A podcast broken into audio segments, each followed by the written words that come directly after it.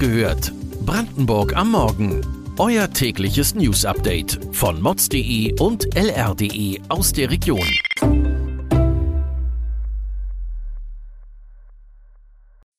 Guten Morgen an diesem 10. August. Ab Herbst zurück auf die Straße. Ohne Schienenersatzverkehr nach Berlin.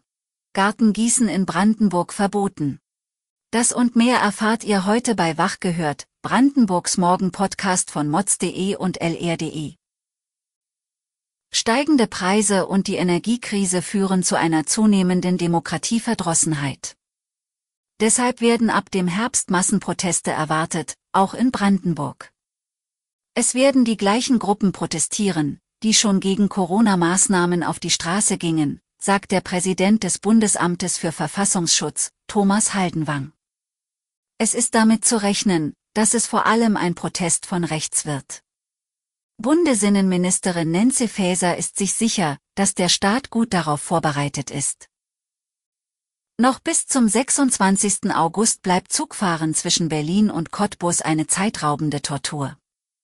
Weil der Bahnhof in Königs Wusterhausen radikal umgebaut und auch ein zweites Gleis zwischen Cottbus und Lübbenau neu verlegt wird, drohen noch bis Ende des Jahres 2026 immer wieder Umleitungen. Der jetzt meist empfohlene Weg per Bahn zwischen Cottbus und Berlin führt erst von Cottbus bis nach Bestensee. Von dort geht es mit Expressbussen direkt zum Flughafen. Vom Hauptstadtflughafen fährt man dann per Regionalbahn oder S-Bahn in die Berliner City. Wer den Schienenersatzverkehr umgehen will, kann über Finsterwalde nach Berlin fahren. Auch der IC in Richtung Norddeich-Mole ist eine Variante. Für beide Optionen müssen Reisende jedoch zwei Stunden Fahrzeit einplanen.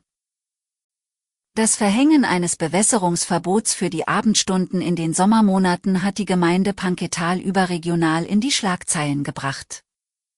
Derzeit erleben wir eine herausragende Dürre. Temperaturen um die 40 Grad Celsius sind keine Seltenheit mehr. Deshalb ist zu erwarten, dass das zuständige Wasserwerk wieder an seine Belastungsgrenze stößt, und das ist genau das, was mit dem Bewässerungsverbot verhindert werden soll.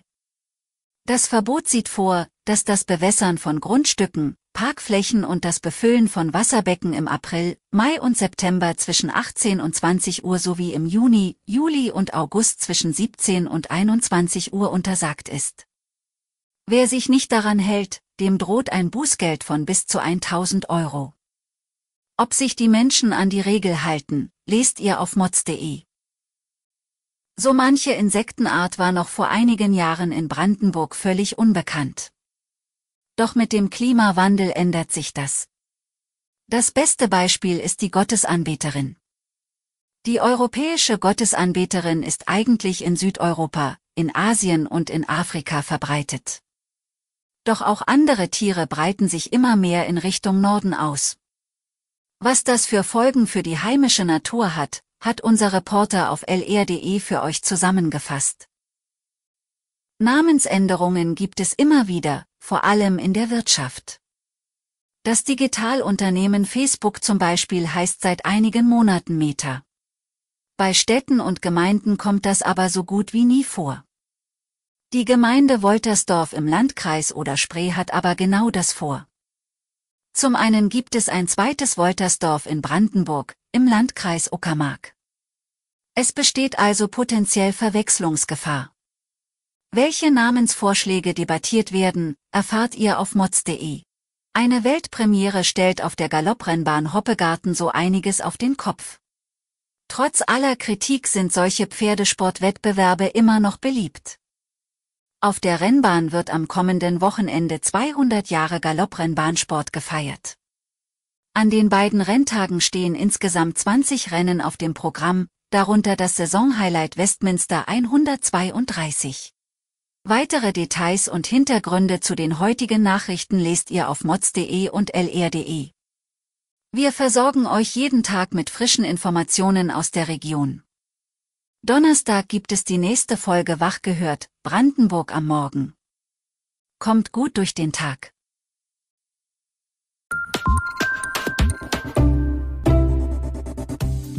Wach gehört. Brandenburg am Morgen ist eine Produktion von mods.de und lr.de. Wir freuen uns auf euer Feedback per Mail an wachgehört.mods.de. Ihr findet uns auf allen bekannten Podcast-Plattformen. Abonniert uns für euer tägliches News-Update.